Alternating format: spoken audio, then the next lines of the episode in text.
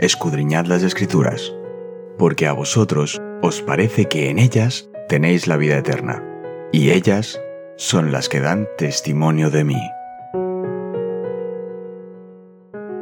Es momento de nuestro encuentro con Cristo.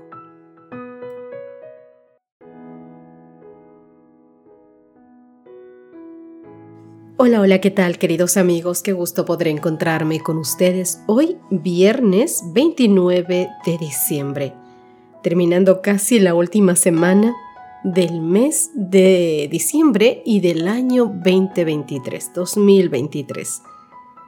En esta semana, mis queridos amigos, podemos culminar con lo que ha sido un trimestre muy bendecido, conociendo la misión de Dios que es nuestra misión. Y el último tema que pudimos ver es el fin de la misión de Dios. Nuestro texto base lo encontramos en 2 de Pedro, capítulo 3, versos 11 y 12. El Señor nos decía, nos anticipaba lo que iba a suceder y nos dice cómo deberíamos nosotros comportarnos. Dice, siendo que todo será destruido, ¿qué clase de personas deben ser ustedes en santa y piadosa conducta, esperando y apresurándose para la venida del día de Dios? En ese día los cielos serán encendidos y deshechos, y los elementos se fundirán abrazados por el fuego.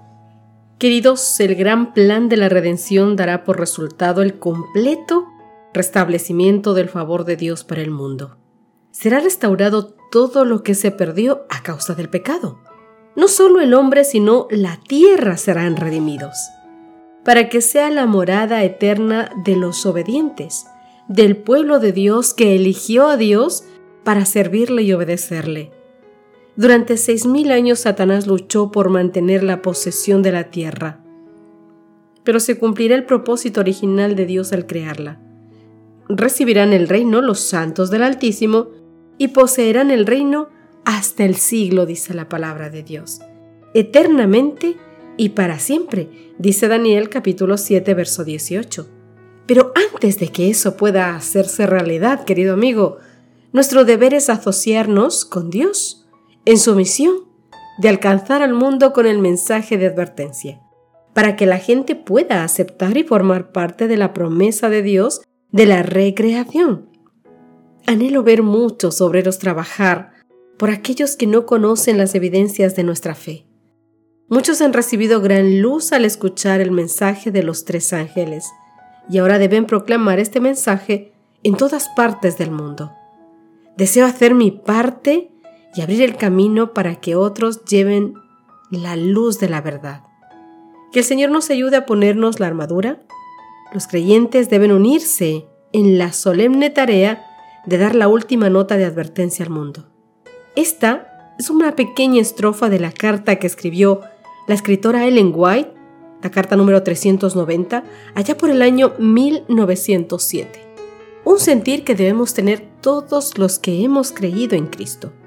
Durante todo este trimestre, queridos amigos, hemos estudiado diversos aspectos y temas relacionados con la misión de Dios.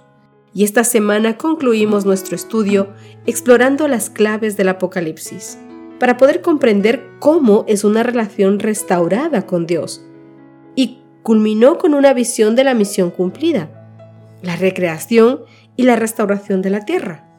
Si bien es cierto que los días de destrucción del pecado y del sufrimiento serán los más aterradores de la historia de la tierra, Dios, mi querido amigo, proyecta nuestra visión a un tiempo más allá de esta destrucción y ofrece consuelo y aliento en la promesa de una tierra restaurada. Por eso es que la misión de los últimos días el mensaje del Apocalipsis es un mensaje de la divinidad a nosotros, la humanidad. Y este mensaje se divide en tres partes. La primera, de parte de Dios el Padre en Apocalipsis capítulo 1. El Eterno nos revela su plan de salvación. Segundo, de parte de Dios Espíritu Santo. Apocalipsis capítulo 1. Nos da poder para cumplir la misión y de parte del Dios Hijo. Por su sangre limpia nuestros pecados y nos hace reyes y sacerdotes. Todo esto en Apocalipsis capítulo 1 desde el verso 4 hasta el verso 6. Y es que al participar de la misión de Dios, mi querido amigo, Jesús nos hace a todos nosotros sacerdotes, un pueblo de sacerdotes. Y tenemos la oportunidad de interceder a favor de otros, llevándoles el mensaje de salvación. Ese mensaje que hemos hablado que tiene el nombre del mensaje de los tres ángeles. Es el último mensaje que debe ser proclamado al mundo y consta de tres puntos fundamentales. El primero, mostrar el Evangelio de salvación a todos. Segundo, dirigir la atención del mundo al Creador, a Dios como Creador y dueño de este mundo y a su ley. Y por último, advertir de las consecuencias de rechazar este llamado divino. Este mensaje es para todos para todos. No se hace acepción de personas, es para todo el mundo. Pero el mensaje será aceptado o será rechazado, porque la salvación es para todos, pero no todos se salvarán. Al ofrecer la salvación, Dios no excluye a nadie, mi querido amigo. El llamado es universal. ¿Por qué? Porque Dios es amor. Y ese amor es ofrecido a todos por igual. Pero como te he dicho, aunque la salvación sea ofrecida a todos, no significa que todos la acepten. En el tiempo del fin, llegará un momento en el que todos habrán escuchado con claridad el mensaje y tendrán que tomar una decisión al respecto. De esto nadie se salva. Todos, todos, todos, todos tendrán que tomar la decisión de aceptar o rechazar a Jesús. Satanás presiona al mundo para que dicten leyes contra la libertad de conciencia e impedir que las personas acepten el mensaje, la humanidad quedará polarizada en dos grupos, los que acepten a Jesús y los que la rechacen. Yo desde muy joven siempre pensé, ¿cómo puede llegar la humanidad a tal punto de ser tan malvada, de no tener empatía por nadie? No era capaz de entender ¿Cómo es que Dios decía si hallará fe en la tierra, que el corazón de muchos se enfriará? No entendía esas cosas.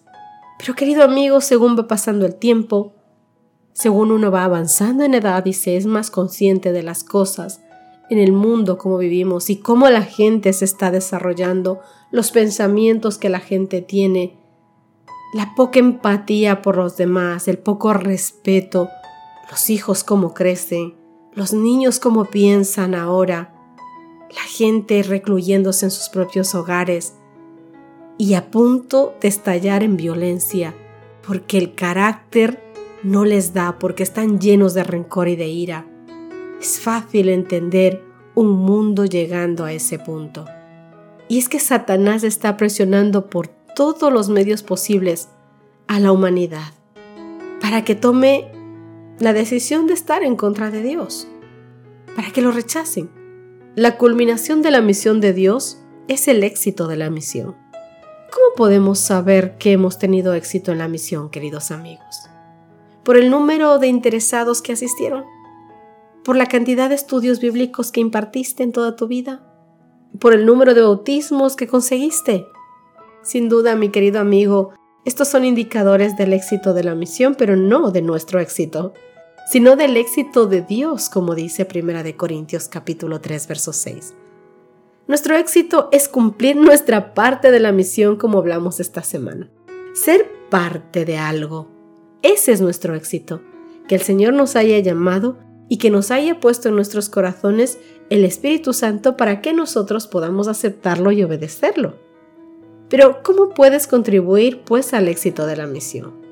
Segunda de Corintios capítulo 11 verso 2 nos decía que debemos ser puros y leales a Jesús.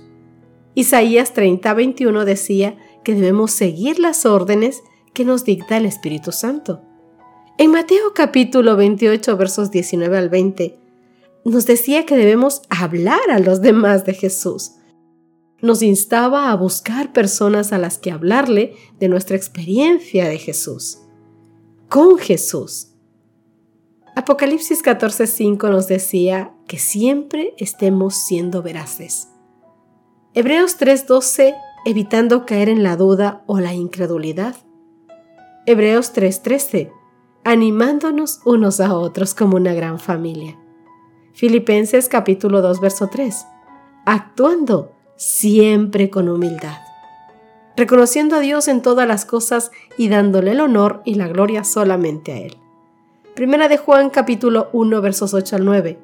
Reconociendo nuestras imperfecciones, nuestra realidad.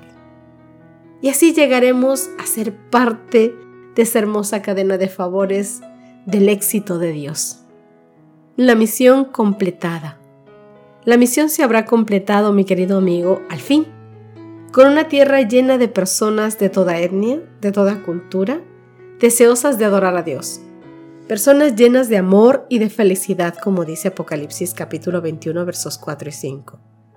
Pero espera, un momento. ¿De verdad se habrá acabado entonces la misión de Dios? Esa misión en la que Dios busca habitar eternamente en feliz armonía con nosotros? Veréis, todos aquellos que hayamos tomado la decisión de amar a Dios y aceptar su sacrificio, seremos parte de la misión divina durante toda la eternidad. Porque continuamente estaremos aprendiendo cada día más sobre el amor de Dios. Inescrutables son los caminos del Señor. ¿Quién los conocerá? ¿Quién entenderá? ¿Quién logrará entender la anchura, la magnitud, la inmensidad del carácter de Dios, del amor de Dios. Ah, mi querido amigo, tendremos la eternidad para glorificar a Dios, para honrar, para conocerlo, para estudiar tantas cosas que ahora nuestro pequeño y finito cerebro ni siquiera tiene capacidad de entenderlas porque funciona nada más que el 1% del cerebro. Pero tendremos una eternidad cerca de nuestro Dios, donde aprenderemos y comprenderemos las cosas desde la fuente de la vida. Él mismo nos explicará y nuestro cerebro, nuestra mente, nuestro cuerpo tendrá la capacidad de funcionar al 100% en todo su esplendor.